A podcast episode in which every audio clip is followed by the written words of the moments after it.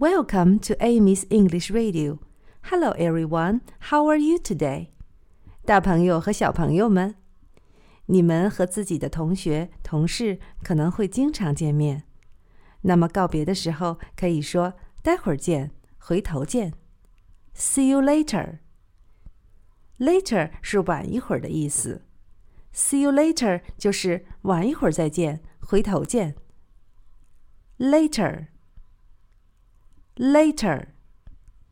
See you later. See you later.